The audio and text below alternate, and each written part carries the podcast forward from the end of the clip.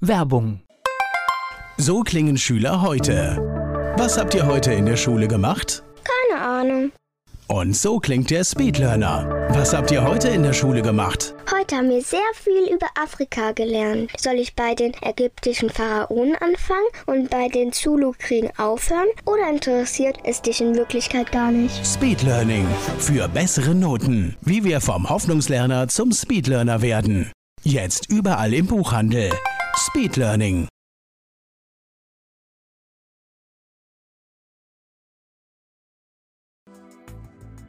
Antenne Mainz, mein heutiger Gast ist männlich. Name, Walter Koppius, Alter, 70, Geburtsort, Mainz. Beruf, Ich bin Diplomantslehrer ja, und war an der privaten Schule praktisch tätig, war nie beamtet, ja, in der privaten Schule die ganze Zeit. haben Sie Hobbys?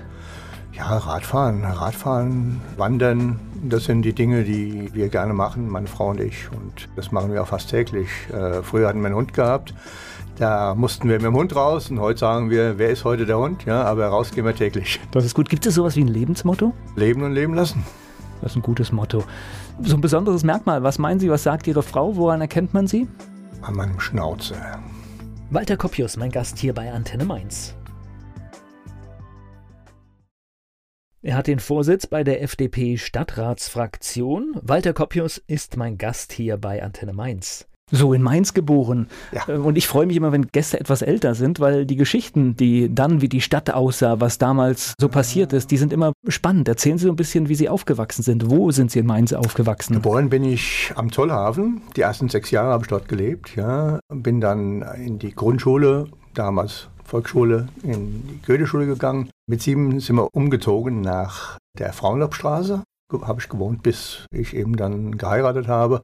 Und bin ähm, dann ins Schlossgymnasium. Und da ging es immer so Viertel vor acht, Schlossgymnasium. Haben meinen Freund abgeholt, dann kam das Glockenspiel und dann sind wir gemütlich an den Mädchen vorbeigegangen, haben mal nach links und rechts geschaut und sind dann in den Unterricht gegangen äh, ins Schloss. Wenn man beim Zollhafen aufgewachsen ist, guckt man da anders heute auf die Entwicklung hin, mit anderen Augen? Man schaut immer noch auf das Haus. Ja, ja. Man hat natürlich dann die Wohnung ganz anders in Erinnerung, wenn man klein war oder etwas. Ja, damals waren ja noch zwei Parteien in dieser Wohnung. Ja, wir hatten ja da nur anderthalb Zimmer gehabt, so eine Küche. Ja, und dann hat noch eine Familie da gewohnt. Das kann man da sich heute schon fast gar nicht mehr vorstellen. Ne? Das kann man sich nicht mehr vorstellen. Aber Ist äh, ja- ist ja auch gut so eigentlich. ja.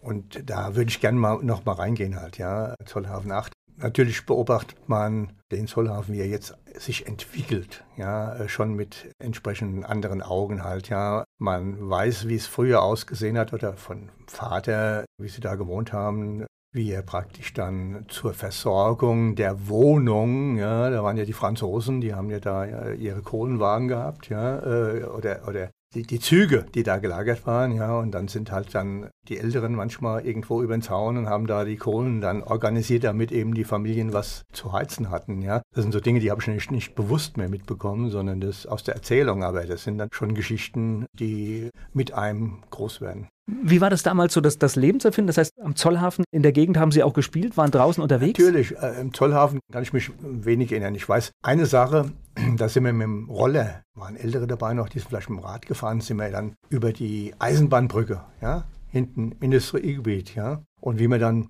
über die Brücke gefahren sind und dann hat dann irgendeiner, der wahrscheinlich zwei Jahre älter war, gesagt, jetzt sind wir aber in einem anderen Land und da müssen wir aufpassen wegen der Polizei. Ja. Und dann äh, hast du dich natürlich dann da schon geängstigt, ja, die Polizei da drüben und da war ich fünf oder sechs, ja, und bist also dann mit dem Roller da über die Brücke gefahren. Das war ja, Abenteuer. kann man sich heute fast nicht mehr vorstellen, ja, wenn man überlegt, dass die Kinder ja praktisch mit dem Suff ja vor die Tür gefahren werden in der Schule, ja, und damals ist man praktisch dann mit dem Roller zu viert, äh, zu fünft eben äh, gleichaltrige, fünf, sechs, siebenjährige dann über die Brücke äh, in ein fremdes Land gefahren, nämlich nach Hessen, ja. Ja, ja, also es ist schon ganz witzig. Es ist heute natürlich lächerlich, aber natürlich als Kind, wenn man das nicht richtig versteht und nicht einordnen kann.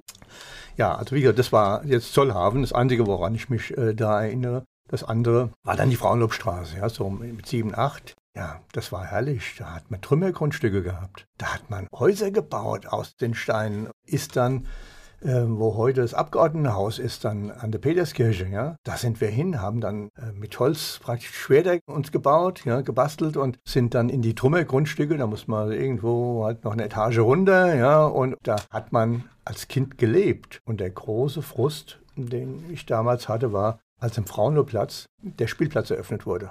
Da sind wir hingegangen, da haben dann so fünf, sechs, sieben Kinder an der Schaukel gestanden und mussten dann nach zwei Minuten runter und sind dann angeschoben worden.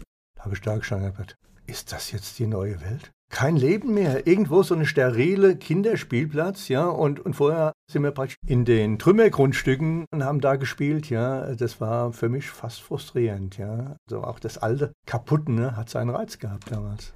Na klar, und es hatte wahrscheinlich auch mehr so den Reiz von Abenteuer und ja, irgendwas sicher, machen zu können, gestalten. Was machen, ja, richtig, ja. ja. Und nicht behütet, irgendwo angeschoben, darfst du schaukeln und jetzt musst du dich freuen, ja. Das war für mich erschreckend eigentlich. Aber zum Glück hat sich ja einiges entwickelt in Mainz. Das ist ja auch gut so, ja. Nur als Kind damals hast du das schon ein bisschen anders gesehen. Ich spreche gleich weiter mit Walter Koppius hier bei Antenne Mainz. Freundlich wird er der Papa genannt. Walter Koppius ist mein Gast hier bei Antenne Mainz. Wie war das bei Ihnen mit der Schule? War das gleich toll? das ist so ein Thema, ja. Schule, äh, Schlossgymnasium. Ja, gut. Äh, Schlossgymnasium war eine Zeit, die man überbrücken musste, halt die Schule, ja. Und ich bin ja Das dann, haben Sie schön formuliert. Äh, ich, ich, ich, musste auch, ich, musste meine gesamte Schulzeit überbrücken, ja. ich glaube, das habe ich auch so an meinen Sohn weitergegeben und die, an die Enkel halt, ja. Deswegen begeistert es immer alle nicht, wenn es um Schule geht, direkt, ja. Man hätte viel mehr machen können damals. Also, wenn man jetzt heute zurückblickend daran denkt, zum Beispiel auch Musik und alles. Ja. Gut, man hat eben da seine Jahre durchgebracht. Ja. Da ich sehr früh geheiratet habe, musste ich auch dann im Schlossgymnasium, ich glaube 11. 12. Klasse, äh, bin ich dann gewechselt oder in eine Privatschule gegangen, habe mich vorbereitet und habe dann am Gutenberg-Gymnasium 70 die, mein Abitur gemacht. Das war auch ganz lustig. Da hatten wir vier Fächer schriftlich ja, und an einem Tag zehn Fächer mündlich. Wow.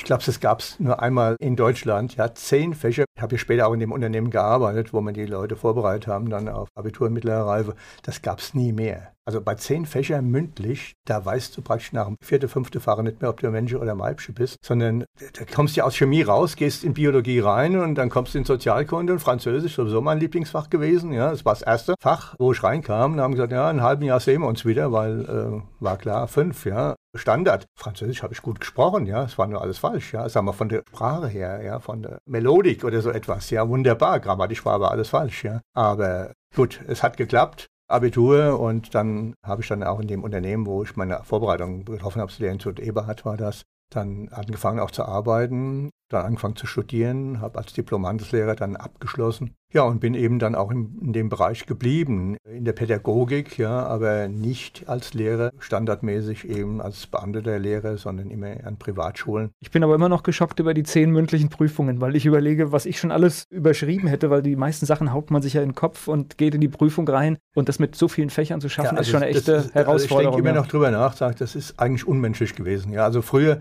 davor, äh, gab es ja auch schon Abiturprüfungen, externe Reifeprüfungen nannte sich das und da gab es eben zwei Tage, ja, zweimal fünf Fächer.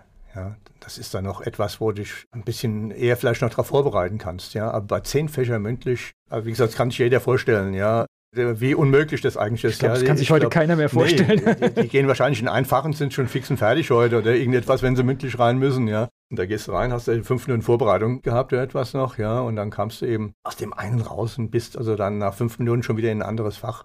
Ging morgens los um 8 Uhr und abends um 17 Uhr etwa war dann die Entscheidung, wer hat bestanden und dann ging es durch, ja, kommen bitte und dann ging es los mit A, B, C und so weiter, ja. Wer alles dann durchgefallen, wussten wir ja dann, ja. Äh, wer aufgerufen wird, hat nicht bestanden, ja. Und dann ging das so durch und wieder ein K, K, K und K war vorbei und hast überlegt, bin hier eigentlich ja gar nicht aufgerufen. Ja, also war schon eine tolle Sache dann. Äh. Entspannung. ich spreche gleich weiter mit Walter Koppius hier bei Antenne Mainz. Walter Koppius, mein Gast hier bei Antenne Mainz. Jetzt müssen wir noch einsortieren. Das mit heiraten so mit Paar 20, das war zu dieser Zeit normal, ne? Mit dieser Zeit normal. Ich musste ja noch volljährig erklärt werden damals. Ja, okay. Ja, alles andere als normal, nur ich hatte eben... also vor 21 quasi haben Sie geheiratet, ja, okay. ich, ich habe ja mit 19 geheiratet. Okay.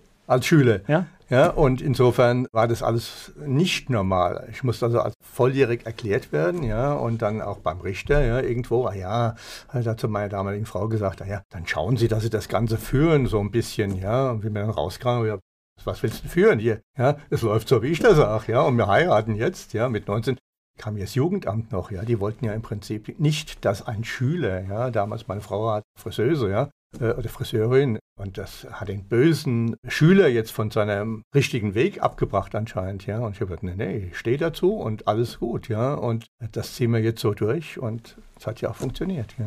Ist aber aus der heutigen Perspektive fast und, lächerlich ne? und undenkbar, oder? Undenk undenkbar. Sag mal, äh, guckt ja heute mal äh, einige an, wenn ich an meinen Enkel denke jetzt, ja, der wird jetzt 19, ja. Wie soll der heiraten, ja? Gut, damals war das natürlich auch bei uns, die Tanten und so weiter. Als Biebsche kriegt der Biebsche. Ja, es war nicht vorstellbar im Prinzip, ja. Du warst ja wirklich noch Kind. Ja, klar. Ja? Aber die Verantwortung, das Bewusstsein dafür irgendwo, ja, du willst den Weg gehen, ja, und das schaffen wir schon, ja. Und natürlich gab es Unterstützung von Eltern, ja, von meinen Eltern, die haben da schon auch dann auch finanziell das eine oder andere unterstützen dürfen halt, ja, aber war schon spannend, ja. Ja gut, der Vor Vorteil ist, das Kind kann aus dem Haus gehen, wenn man noch relativ jung ist, ne? Ja, und heutzutage fragt man eben meinem Sohn über 50, ja, ich 70, ja, kann nicht sein. Ja, wir hätten, wir hätten Wetten gewonnen, wir werden Millionäre allein durch Wetten, ja. Wir waren einmal zusammen in Italien, da haben die auch, also der Bruder oder egal, ja, zusammen, also nur Vater-Sohn geht nicht, ja. Und ja gut, Sie kennen ja auch mein Sohn heute mit wenig Haaren. Haar, ja, und die Differenz zwischen ihm und mir vielleicht zehn Jahre, das maximal, ja, aber so jung war ich dann doch nicht, ja. Dieses Thema Bildung, Erwachsenenbildung, Schulung, das hat Sie das ganze Leben verfolgt? Ja, ich war ja dann an dem Lehrinstitut Eberhard praktisch, ja, wir haben dann Vorbereitungen gemacht für Abitur, mittlere Reife und Hauptschulabschluss, ja. 84 habe ich dann gewechselt zu den Privatfachschulen AVIS, war dort Übungsfirmenleiter. Warum habe ich die Stelle bekommen? Ich hatte einmal einen EDV-Kurs gemacht. Einmal, 84, ja. Und das war ausschlaggebend. Da war ich also für die dann schon EDV-Experte. Ja, und ich glaube, zu dieser Zeit war jeder, der nur mal eine Tastatur in der Hand hielt, Experte. Und, aber, aber auf der anderen Seite natürlich genial, ne? oder? Ja. So einen Zugang dann zu bekommen, war, ja. War der Zugang halt, ja. Und äh, dort hatte ich dann eine Übungsfirma zu leiten. Waren also praktisch ich Chef mit einem Kollegen halt, ja. Und wir hatten dann 25 bis 30 Arbeitssuchende, äh, die wir in Arbeit gebracht haben. Und wir hatten damals eine Vermittlungsquote gehabt von weit über 80 Prozent. Und das war nicht verkehrt. Danach habe ich dann bei Donner Partner, ist übernommen worden, diese Übungsfirma, dann Arbeitssuchende als Coach in Arbeit gebracht und am Schluss Jugendliche in Ausbildung. Da war eine Quote von 100 Prozent, war auch nicht verkehrt. Und man muss jetzt das nochmal ins Verhältnis rücken, weil heute ist es so, dass viele Arbeitsplätze offen bleiben, Ausbildungsstellen, weil überhaupt keine Bewerber da sind. Damals war es umgekehrt. Wenn man eine Stelle wollte, dann stand man in einer ganz, ganz langen Schlange. Also genau. gerade 80er und 90er Jahre war das nicht so einfach. Und das war eben dann meine Aufgabe hier, die Wege äh, aufzuzeigen und auch zum Teil finanzielle Spielräume. Denn da gab es schon einige, die wurden Arbeitslosen, hatten also Gehaltsvorstellungen gehabt, die waren einfach nicht mehr zeitlich ja, angepasst. Die kamen von den Amerikanern, ja, wie das Panzerwerk abgeschlossen wurde, die haben das unheimlich gut verdient. Und denen mussten wir dann schon sagen, dass sie von ihren Gehaltsvorstellungen ein bisschen runtergehen müssen, ja. Und das war auch Überzeugungsarbeit halt, ja. Ja. Aber wenn man überlegt von der Quote her, ja, das Hört war, sich gut an, ja. das war schon fantastisch, ja. Und das war auch der Grund, warum mein Chef am Schluss gesagt hat, okay, wie ich in die Politik gegangen bin, lass den Kopius machen, ja, ist in Ordnung, weil ich hatte die besten Vermittlungsquoten, ja, und ich spreche gleich weiter mit Walter Kopius hier bei Antenne Mainz. Er hat den Vorsitz in der FDP Stadtratsfraktion und er ist zu Gast hier bei Antenne Mainz. Walter Kopius ist da. Sie sind äh, relativ schnell nach der Schule in diesen Job da reingefallen. War das so ein Wunsch oder ist das eher so, das, das Leben war, hat ein äh, Angebot gemacht? Gut, ich war ja verheiratet, ja, ich musste ja auch Geld verdienen, ja, und wollte studieren und somit hatte ich dann praktisch Familie, Beruf und Studium gleichzeitig. Ja, also das war schon, mit wie alt war ich da? 22, 23 war, also schon eine Zeit, warst du ausgepowert halt, ja. Hast auch keine Zeit gehabt an der Uni, jetzt äh, viel Zeit zu verbringen, sage ich mal, privat zu verbringen. Ja, das heißt, ich bin also von meiner Dienststelle, das war also keine Zeit für ein Sabbatical. Nein, das ist Spaß. Ja, wir hatten an der hinteren Bleiche hatten wir zuerst unser Lehrinstitut gehabt, ja, und dann später an der Rabanusstraße. Ich bin dann mit dem Auto in die Uni reingefahren. Ich durfte eben, weil hatte eine Genehmigung gehabt, ja, bin da reingefahren, war im Seminar und anschließend bist du wieder auf die Arbeit gefahren, ja. Das Schöne oder Witzige an dem Ganzen war, wir haben dann einmal eine Exkursion gehabt, verkehrspolitische Exkursion. Mannheim, Zürich, bis dahin ging das dann Flughafen und Hafen und so ähnliches, ja. Und wie ich da ankam, und da sind wir nicht dann an mit den Studenten, da war ich ja Student, ja, ganz wie jeder andere auch, ja. Nur die anderen haben mich ja nie gesehen, ja. Die haben nur gesehen, da kommt einer rein mit Krawatte, ja, besser angezogen wie der Professor praktisch, ja, und ist wieder verschwunden. Und dann kam auf einmal, ja, du bist ja ganz normal. Ja, so von den anderen Studenten halt, wie wir dann in Zürich waren, abends sind wir die ganze Nacht mal durch Zürich gelaufen halt, ja, und haben uns dann morgens dann beim Bäcker so Rappen hingelegt oder etwas und haben unsere Brötchen genommen, das also da auf dem Blech war, ja. Du bist ja ganz, bist ja ganz normal, ja.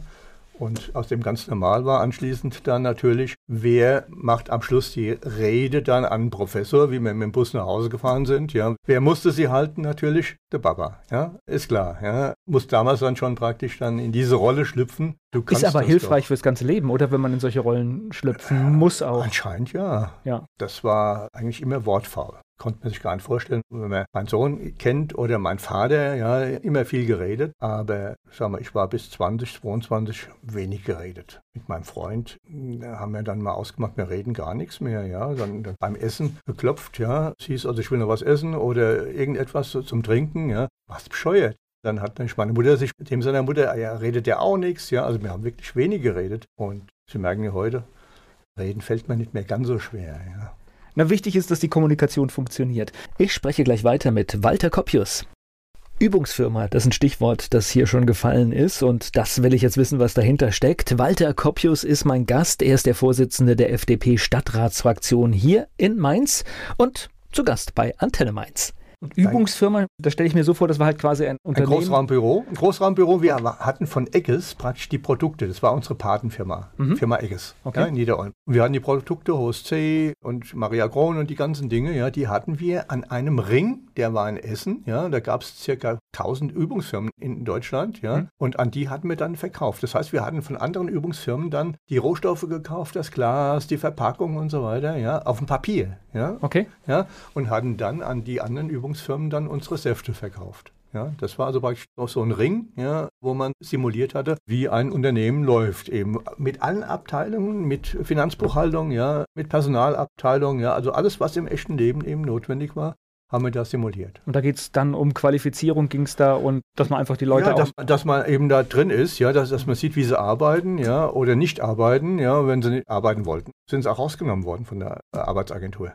Okay, aber es ging schon darum zu sehen, also A, dass die Leute drin bleiben im Prozess und ja. dass man auch schaut, wo sind die Stärken und dass man genau hinguckt und Genau, okay. und vor allem auch die Rückführung praktisch, also Frauen hauptsächlich auch dann ja wieder in den Beruf, ja, die also praktisch dann ihre Erziehungszeiten hinter sich hatten, ja, wieder in den Beruf ranzuführen, ja, und dass sie nachweisen konnten, ich bin ja wieder bereit, ja, ich kann ja acht Stunden jetzt hier in der Übungsfirma arbeiten, also kann ich auch im Beruf wieder acht Stunden meine Leistung bringen. So, jetzt haben Sie aber gerade schon ein schönes Stichwort so zwischendrin gesagt, die Politik. Wann kam denn die Politik? Die Politik, ja, die kam, wann kam die? Das ist schon so lange her.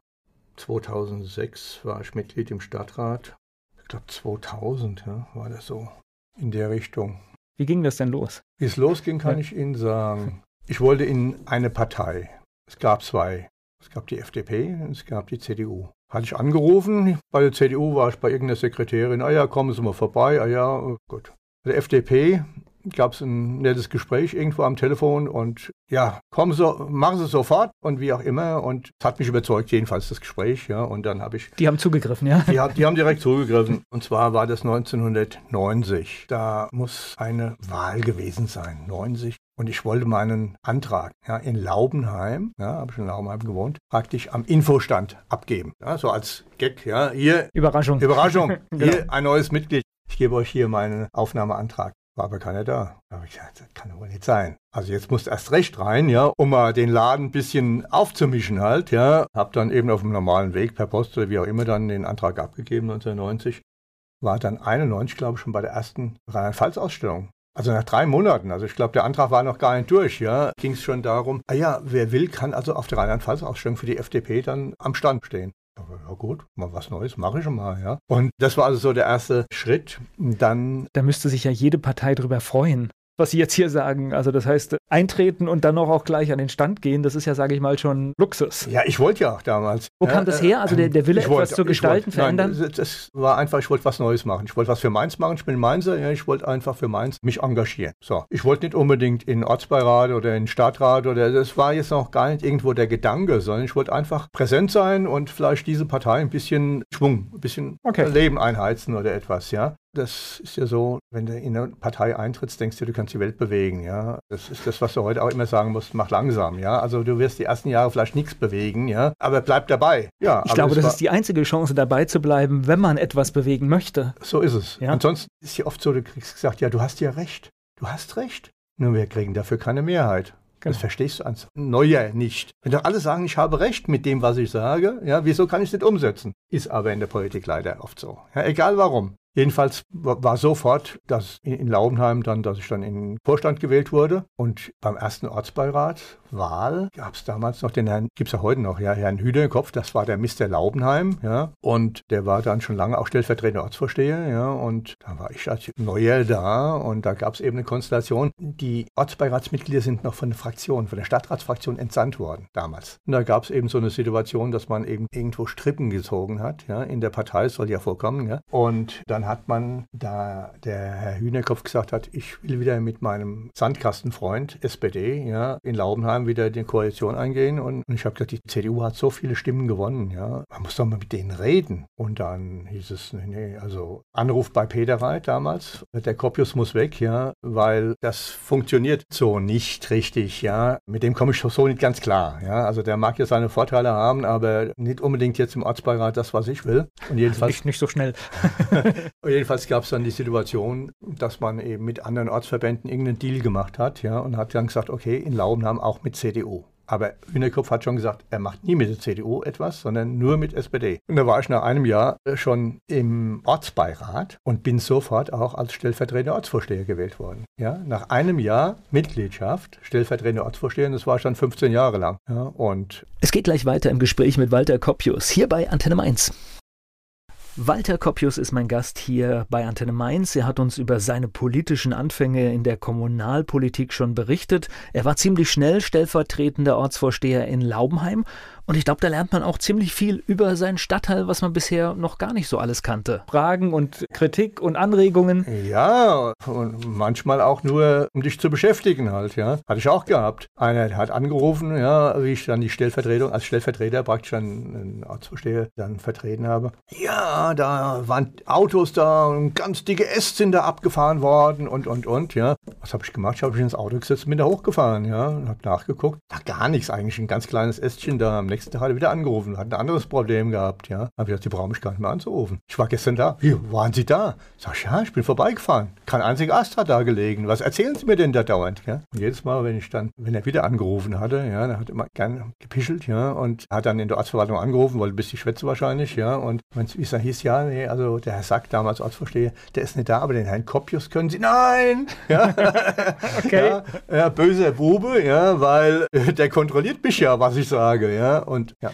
Ich glaube, das ist so bei diesen Geschichten auch so ein bisschen das Fatale, weil man kann natürlich nicht alles umsetzen und man kann viele Dinge nicht Nein. machen. Erstens, weil es andere Befugnisse sind, andere Ebenen, die entscheiden. Und das heißt, man macht sich nicht nur Freunde, ne? Natürlich nicht. Kommen auch Leute, da kommt ein Hund. Jeden Tag ist bei mir vor der Tür ein Hundenhaufen. Und wenn der morgen noch da ist, wähle ich sie nicht mehr. Hast mich wahrscheinlich noch nie gewählt, ja? Aber was soll ich denn machen? Soll ich mich jetzt die ganze Nacht da vor, vor das Türchen stellen oder irgendetwas kontrollieren, ja? Das sind so Dinge, wo ich halt manchmal, vielleicht politisch nicht ganz korrekt, aber sehr deutlich halt bin, ja? Na gut, aber es geht ja wirklich nicht. Ja, natürlich geht's äh, nicht, aber- ja nicht, das ist ja ein Ehrenamt, das muss man ja auch Äh, noch dazu sagen. Da kann eben. man ja nicht Das 24 sind- Stunden sind- Haufen sitzen. Ja.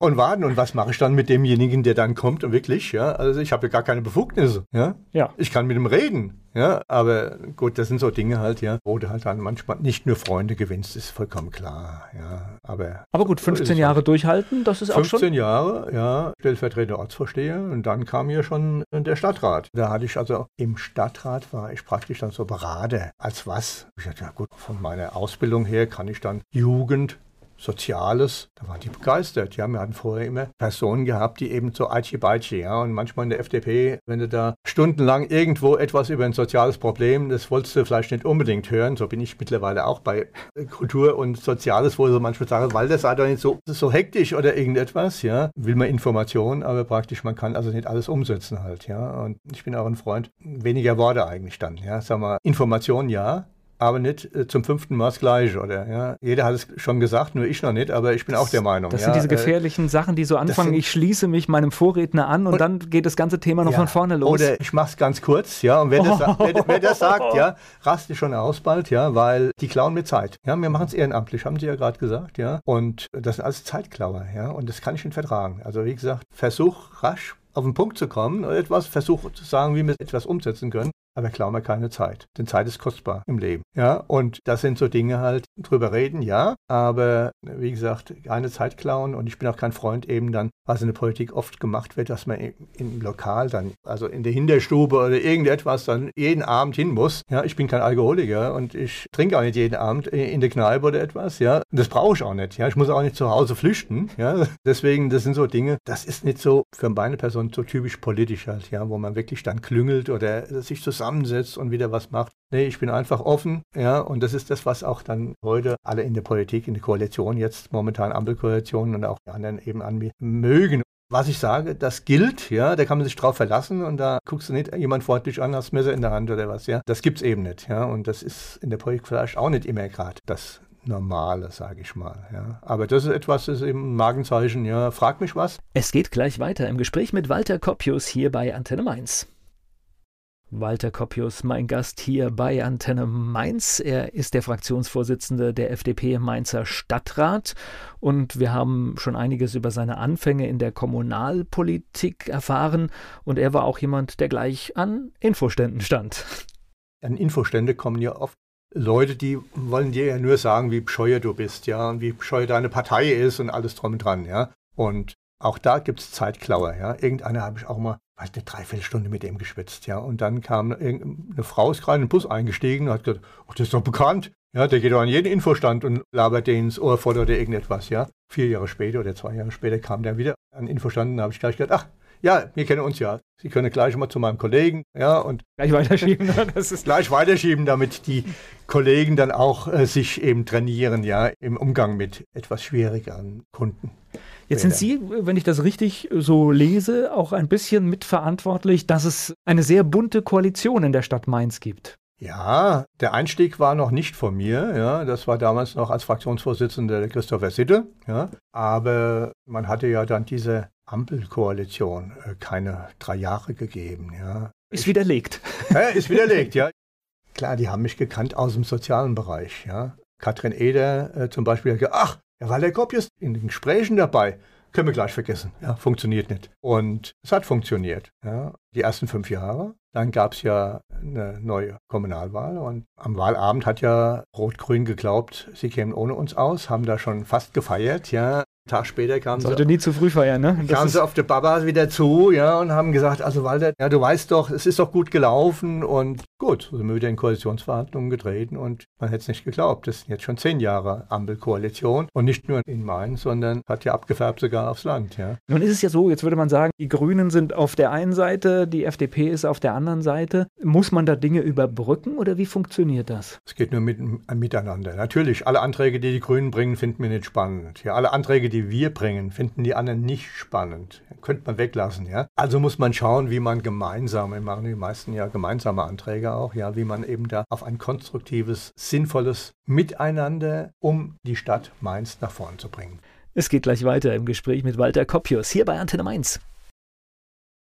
Wir sind noch beim Thema Ampelkoalition. Der Vorsitzende der FDP-Stadtratsfraktion, Walter Koppius, ist hier zu Gast bei Antenne Mainz. Muss ja. man da Dinge manchmal auch komplett neu denken, weil man sagt, was weiß ich, unsere Variante geht nicht, die Variante geht nicht. Wir müssen uns gemeinsam was Neues ja, einfallen aber lassen. was Sinnvolles, was Mainz weiterbringt. Ja, und nur so geht das, ja, weil keiner lässt sich überfahren. Ja, die, natürlich sagen die Grünen, die die FDP ist eben viel zu stark, ja, wenn man in der Fraktion danach fragt, ja. Bei uns ist es dann so, ja, viel zu viele grüne Elemente da drin, das kann man doch gar nicht, ja. Und als Fraktionsvorsitzender ist eben meine Aufgabe dann, das dann doch irgendwie so zu handeln, dass es geht, ja, dass in Mainz eben, dass es nach vorn geht, dass man weiterkommt, dass Mainz aufblüht, ja. Natürlich gibt es immer Streitpunkte. Denken wir mal zum Beispiel an Wohnungsbau oder irgendetwas, ja. Wir brauchen mehr Flächen auch, ja, zum Bebauen und so weiter. Es gibt ja die Innenverdichtung vor Außenverdichtung, ja. Aber Mainz wächst wir haben, glaube ich, jetzt 216.000 Einwohner. Ja? Und, ja. ja und so, so schnell kann man, glaube ich, gar ja. nicht bauen. Ne? Äh, so schnell kannst du fast nicht bauen. Und wir bauen ja wirklich momentan viel. Ja? Aber trotzdem muss man halt einiges dann auch neu überdenken. Gibt es neue Flächen? Müssen wir etwas höher bauen eventuell? Ja? Wo es möglich ist. Ja? Das sind so Dinge, da muss man eben dann in den nächsten fünf Jahren, schauen wir mal, wer dann das Sagen hat oder mitreden darf, ja, muss man schauen, wie man dann eben neue Wege geht, ja, um eben Mainz nach vorne zu bringen.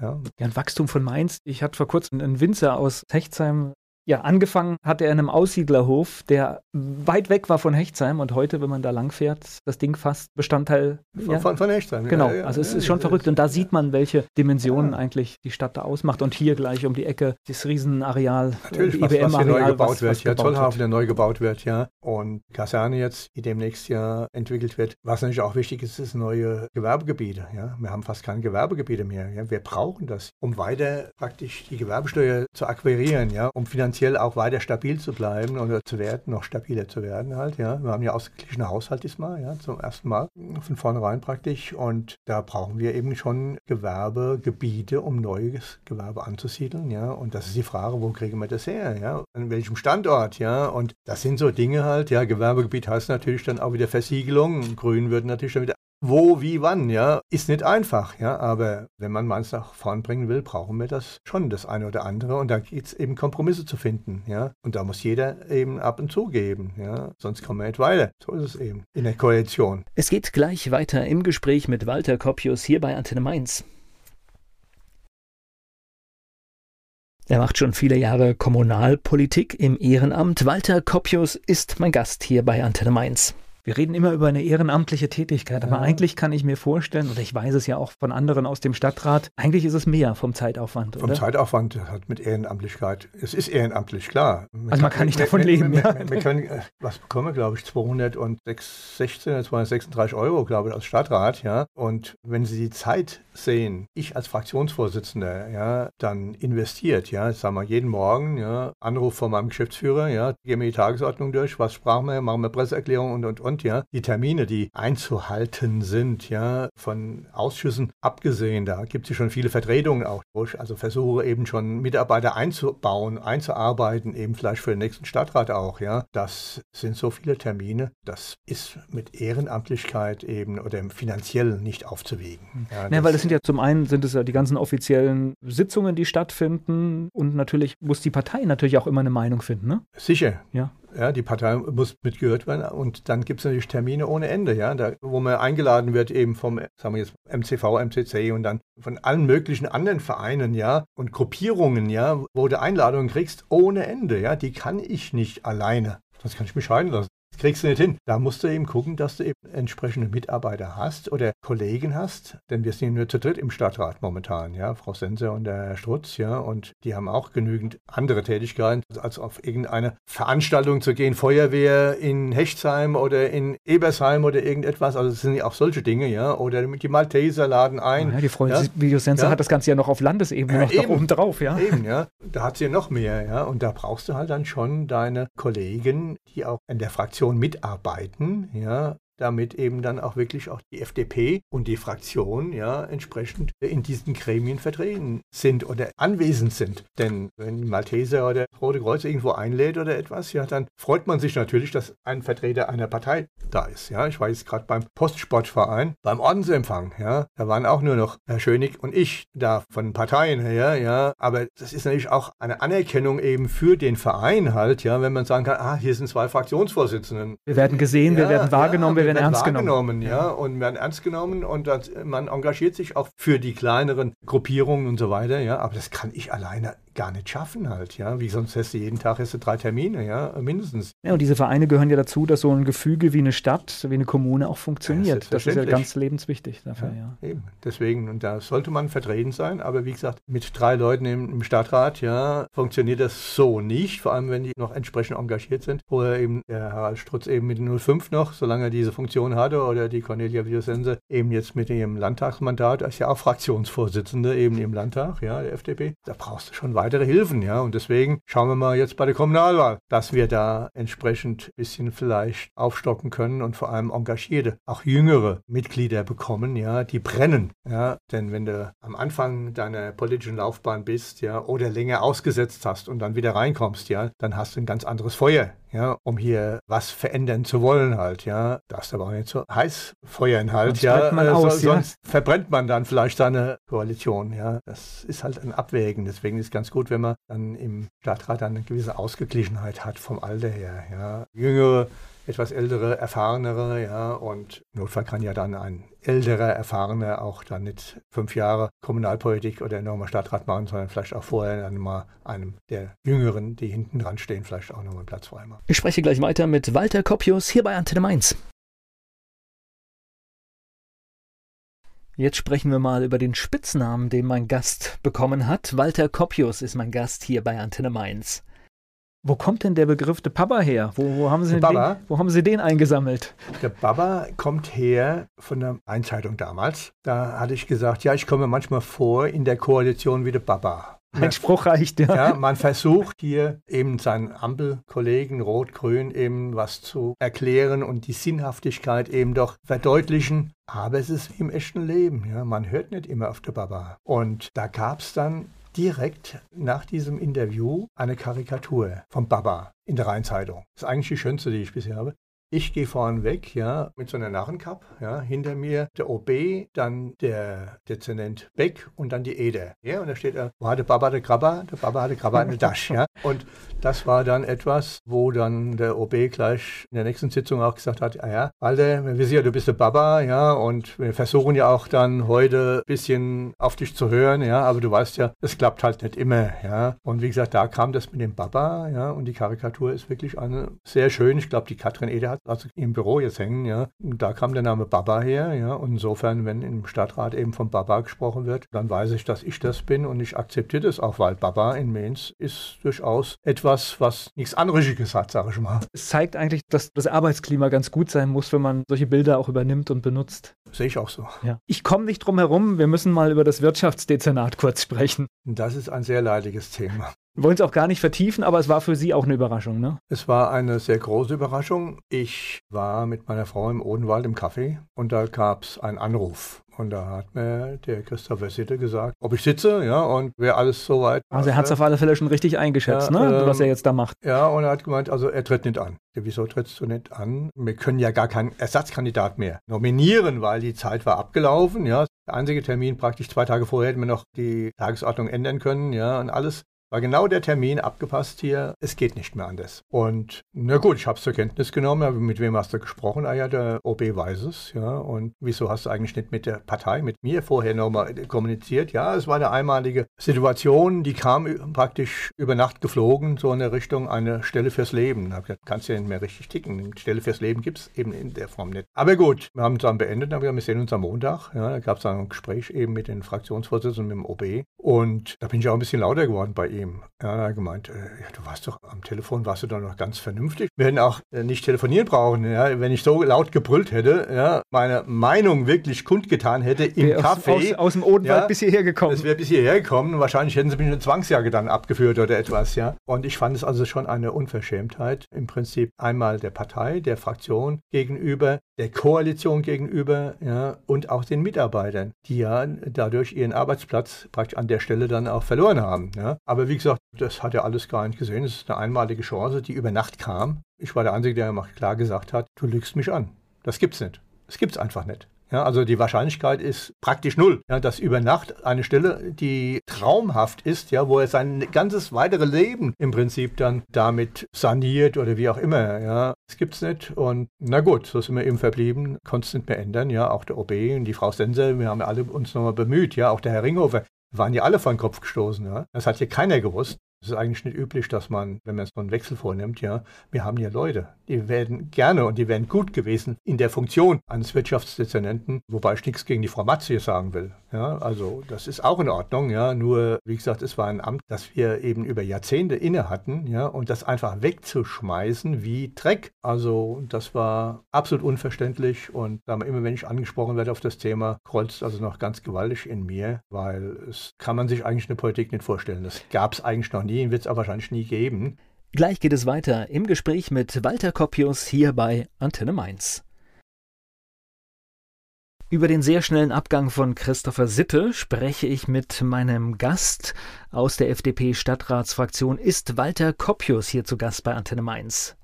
Eine Partei hat ja Gestaltungswille und das heißt ja, das ist ja den Gestaltungswillen im Prinzip wegwerfen, ja. Alles weggeworfen, ja. Deswegen haben ja auch viele gefragt, ja, ist es gegen die Partei, ja, gewesen oder gegen die Fraktion, ja, hat er sich nicht geliebt genug gefühlt und so weiter. Kann ich alles nicht beurteilen, ja. Wir haben alle hinter ihm gestanden. Wir hatten ja auch in der Koalition, natürlich hat nicht jeder ihn geliebt, auch innerhalb der Koalition. Gut, aber, das, aber, aber, das, muss man doch wissen, wenn man in die Politik ja, geht, dass man nicht nur geliebt wird. Ja, es geht um mir auch so. Ja. Mich liebt auch nicht jeder. Nee, ist in dem Moment, wo ich Position begebe, dann habe ich Leute, die sagen, ja, du hast recht. Und ich habe natürlich auf der anderen Seite Leute, die sagen, nee, du bist ein Spinner oder sonst was. Aber das gehört dann das auch gehört zu dem Prozess dazu. Ansonsten muss ich es ganz lassen. Eben. Und er ist über die FDP in die Position gekommen. Was mich etwas verwundert, er hat Wochen vorher schon immer mal nachgefragt, beim David Dietz, beim Ringover und bei mir, haben wir denn eigentlich einen B-Kandidaten aufgestellt? Ich sage, was willst du mit einem B-Kandidaten? Es gab es noch nie einen B-Kandidat, weil hast du vor abzuleben oder geht es nicht gut oder was auch immer, ja, hatte ich da gefragt, ja, weil B-Kandidaten gibt es nicht. Ich bewerbe mich als Wirtschaftsdezernent, ja, und dann sagt ja die Partei nicht, aber mir war es ja nicht so genau, ja. Ob wir haben da noch einen. Wir haben da im Notfall dann noch einen, ja, wenn der Anne spinnt jetzt und so einen Top-Job kriegt, einen Tag bevor die Wahl ist, ja. Das sagen wir, auf so eine Hinrissigkeit gab es nicht. Aber die Frage allein, ja, macht schon stutzig wie gesagt, beim Fraktionsvorsitzenden, bei Herrn Ringhofer und bei mir, ja, diese Frage, habt ihr einen B-Kandidaten? Irgendwo dubios das Ganze. Aber ist ja auch egal, sagen wir, es ist ja auch nicht mehr steuerbar, es ist ja auch jetzt wirklich Schnee so, von gestern, ja. es ist so, es ist Fakt, wir haben die Frau Watt, mir haben sie nicht gewählt, aber sie wurde gewählt eben dadurch, dass eben die Freien Wähler noch einen zweiten Kandidaten eben dann praktisch nominiert hatten, ja, und dadurch gab es ja eben eine Mehrheit, ja, und damit ist die Frau Matz eben mit den Stimmen der CDU gewählt worden. Und das ist jetzt so. Für die FDP ist es sicherlich traurig, wir müssen neue Wege Wege gehen und müssen schauen, wie es eben nach der Kommunalwahl dann aussieht. Ja, werden wir noch gebraucht? Was gibt es für Möglichkeiten, um einfach gestalterisch eben auch noch in den nächsten Jahren äh, da mitwirken zu können? Es geht gleich weiter im Gespräch mit Walter Koppius. Er führt die FDP-Stadtratsfraktion an. Walter Koppius, mein Gast hier bei Antenne Mainz.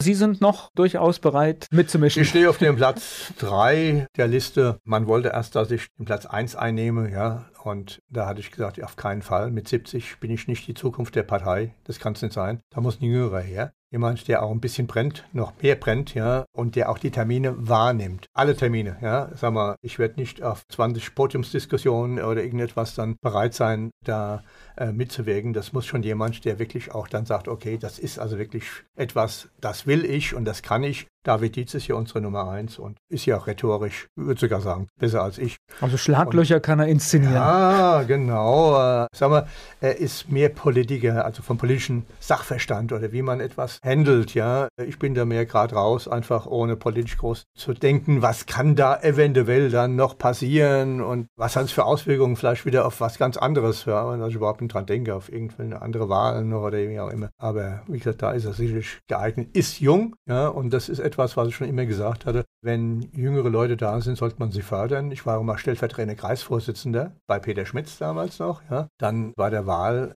der Florian Zitte gesagt, er wollte auch gegen mich kandidieren. Ja, und meine Reaktion war, also wunderbar, ich ziehe meine Kandidatur zurück und schlag dich vor. Wenn ein Junge praktisch äh, stellvertretende Kreisvorsitzende werden will oder etwas, ja, muss ich doch nicht mehr, damals war ich vor 60, vielleicht vor 58 oder so irgendetwas, ja, muss ich doch nicht, ja, dann lass den Jungen vor. Ach, gab es bald Prügel von der CDU und von den anderen, weil ich dachte, Jüngere vor, ja. Bei den anderen Parteien wären 70-Jährige froh gewesen, wenn sie noch Kreis, äh, stellvertretende Kreisvorsitzende geworden wären, ja. Und ich gebe so etwas einfach dann ab, ja sagt, hey, lass doch Jüngere sich da profilieren. Ist doch viel wichtiger. Klar. Und ja. so ist es auch jetzt. Ich bin auf Platz 3. Schauen wir mal, dass Junge reinkommen, ja, und dann wird man sehen eben, ja, ob ich mit 70 fünf Jahre voll mache oder ob ich dann nach zwei Jahren oder drei Jahren irgendwo sage, hinter mir ist ein Junge, der brennt, rück nach. Muss man sehen, ja. Das gleiche ist auch bei der Frau Wilge-Senser, sie ist ja im Landtag, ja, ist noch älter als ich, ja. Das kann ja sein, dass mir dann irgendwann mal beide sagen, schauen wir mal. Wenn wirklich Junge hinten dran sind, wo äh, überzeugt sind auch, die wollen das und die schaffen das. Ja. Hypothetisch, das ist immer schwer in der Politik, wenn jetzt die Konstellation hier so aussieht, dass die Ampel weitermachen kann, ist das dann ein Modell, mit dem man sich wieder zusammensetzt und spricht? Oder ist jetzt äh, vielleicht mal auch wieder vieles offen gerade in Mainz? Ja, gut, wenn man sieht, man hat jetzt acht Parteien ja, im Stadtrat. Es kann sein, dass wir vielleicht demnächst sogar neun haben oder wie auch immer. Ja. Jeder von uns sagt, wir müssen die Wahlen abwarten und dann schauen, welche Konstellationen gibt es. Ja. Das natürlich, wenn eine Ampelmehrheit da wäre, dass man mit Sicherheit als erstes mal über diese Fortsetzung einer Ampelkoalition nachdenkt. Ja, und um zu schauen, was kannst du da machen. Wenn es andere Möglichkeiten gibt, ja, zum Beispiel was weiß CDU und Grüne, ja, die lieben sich ja auch mittlerweile immer mehr, dann muss man eben schauen halt, ja. Aber wirklich ist es eine Sache. Es geht keine Partei momentan in diese Kommunalwahl, glaube ich, die sagt, wir wollen nur mit denen. Sondern für mich wäre ausgeschlossen, mit den Linken zusammenzugehen oder auch mit den Rechten. Ja, wobei ich immer sage, für mich ist rechts und links genau das Gleiche. Also ich kann nicht mit den Linken zusammengehen, mit den rechten Vertretern überhaupt nicht reden. Also entweder sind wir alle Kollegen und reden mit jedem und nehmen auch jeden mit seinen Meinungen ernst. Oder aber ich schließe rechts und links aus und bleibt eben nur das, was eben dann mittig ist in der Diskussion. Aber wie gesagt, also mit den linken, rechten oder irgendetwas kann ich mir nicht vorstellen, dass also da irgendeine Koalition stattfinden Klare Position. würde.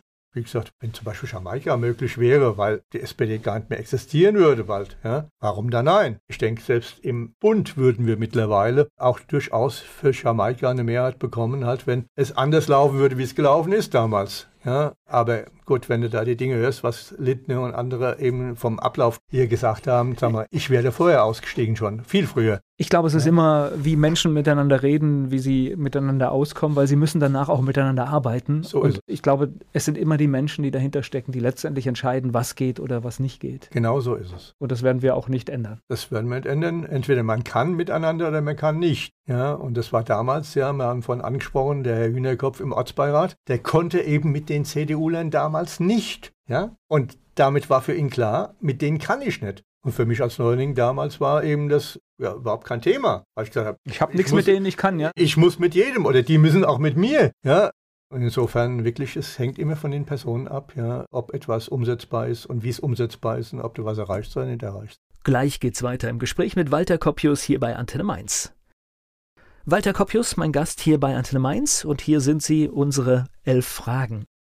Ihr Lieblingsplatz in Mainz? Der Dom. Mainz ist für Sie? Herzenssache. Und Wiesbaden? Das ist die Ebstadt. Ihr Ausgetipp in Mainz? Die Altstadt. Die Kneipen in der Altstadt. Fleischwurst mit Senf oder Handkäse ah, mit Musik? Fleischwurst mit Senf in Mainz. Haben Sie sowas wie einen Spitznamen? Der Baba, ja gut, früher war Kopfschuss, ja, aber das ist ja von Koppius abgeleitet. Der peinlichste Song in Ihrer Musiksammlung? Mein eigenes Lied, We Are Scams. Wollte man eine, eine, Band gründen oder etwas, das war mal der Anfang von einem Lied We Are Scams, wir sind Taugenichtse, We Are Scams. Peinlich, weil er kam nie raus. Fastnachtsfan oder Fastnachtsmuffel? Neutral. Ich gehe auf ein, zwei Sitzungen, ja, aber ansonsten gab es das auch schon mal, dass ich an, über Fastnacht eben in Urlaub gefahren bin. Was meinen Sie, muss ein echter Mainzer mal gemacht haben? Fernsehsitzung gewesen sein. Mainz 05 ist für Sie? Herzenssache. Und welche berühmte Persönlichkeit möchten Sie mal treffen? Papst. Es geht gleich weiter im Gespräch mit Walter Koppius. Walter Koppius war mein Gast hier bei Antenne Mainz. Wir haben über vieles gesprochen, die Ampelkoalition, den plötzlichen Abgang von Christopher Sitte und wir haben auch viel über seinen Lebensweg erfahren. Ist dann mit 70 so ein Wahlkampf immer noch spannend? Nicht mehr so spannend wie mit 50 oder mit 40 oder mit 30 vielleicht, ja, sag ich mal. Ich bin ja Fraktionsvorsitzender. Ich überlasse also den Wahlkampf auch etwas mehr jetzt den Jungen und auch der Partei. Ja, sag mal, ich werde mich nicht unbedingt jetzt mal in die Parteiarbeit so einmischen und in die Gestaltung des Wahlkampfes. Ja, Morgen haben wir wieder einen Termin, werden wir also dann über die Gestaltung vom Wahlkampf und von der Finanzierung und so weiter dann reden. Aber ich halte mich da doch ein bisschen mehr zurück, weil ich habe schon seit Jahren eben gesagt, ich bin Fraktion ja, und mache Fraktionsarbeit und will eben die Parteiarbeit eben anderen überlassen und will nicht eben überall mit eingreifen, sondern das soll die Partei machen. Ich mache die Fraktionsarbeit und dann müssen wir schauen, wie wir miteinander reden, logischerweise, ja, um dann die Dinge, die von der Partei eben auch entschieden wurden, wie man sie und ob man sie umsetzen kann. Heißt auch nicht immer, dass alles, was eine Partei sagt, in der Koalition oder etwas umgesetzt werden kann. Auch da muss man im Prinzip dann ja auch manchmal gegen Parteifreunde agieren. Denken wir an die Klärschlammverbrennungsanlage, das sind die Mombacher FDP Lene Teppi gewesen mit der Entscheidung im Stadtrat, ja, und so gibt es eben andere Dinge auch, wo man einfach sagen muss, okay, wir müssen im Stadtrat das Ganze, Mainz, betrachten und können nicht Glaubenheim, ja, also mein Ort, oder die Bombacher eben mit ihrem Klärschlammverbrennung dann einfach nur speziell eben dann berücksichtigen, ja, und dann eben fürs Mainzer Ganze dann vielleicht falsche Entscheidungen treffen wie die Entscheidungen im Endeffekt sind. Ja, ich denke nur an die Kohlekraftwerke, ja, wo mal früher äh, einer gesagt, Kohlekraftwerk hier, das ist ganz einfaches Geld verdient, ja. Und dann kam es anders, ja. Ist ja die Koalition damals geplatzt, CDU, SPD, FDP, ja, weil die CDU da ausgeschert ist, ohne mit uns zu sprechen vorher, ja. Und ja, so kann es gehen. Und Kohlekraftwerk heute wäre mit Sicherheit damals entschieden für Kohlekraftwerke ein Fehler gewesen. Nach den letzten Tagen kann man das sagen, ja. ja. Also ja, und wie gesagt, die erste Information, die wir bekommen haben, das ist wie Gelddrucken, ja. Man muss Acht geben halt, ja, wer was sagt und man muss man sich hinterfragen, aber es ist eine ehrenamtliche Tätigkeit und du bist eben nicht Fachmann für alles. Ich glaube, das haben Sie jetzt sehr schön dargestellt, dass es halt wirklich auch nicht immer einfach ist, dort die richtige Entscheidung zu treffen, ja. dass viel Abwägen ist und. Und auf wen kann man sich verlassen? Wer ist ehrlich oder wer hat Geschäfte im Hintergrund oder etwas, ja, die er da oder Freunde, gute Freunde, die man vielleicht befriedigen möchte mit irgendwelchen Aufträgen oder wie auch immer. Das sind so Dinge, das ist nicht ganz einfach in der Politik, das zu durchschauen muss man schauen. Und je unabhängig man ist, weil man nichts werden muss, weil man kein Amt von der Partei hat und so weiter, umso einfacher ist es natürlich dann auch mal Nein zu sagen. Genau, weil man einfach nur nach seinem Gewissen entscheidet, wie man ja. es sieht und so entscheidet. Mein Bauchgefühl. Ja? Und dir vertraue ich nicht. Und dir glaube ich das nicht. Weil da habe ich schon andere Dinge gehört, also irgendetwas, ja. Und dann kann man da auch, wenn man nichts will, anders entscheiden. Wir sollten alle generell mehr aufs Bauchgefühl hören. Das ist ein schöner Schlusspunkt. Ich bedanke mich für das Gespräch. Ich bedanke mich auch. Vielen Dank.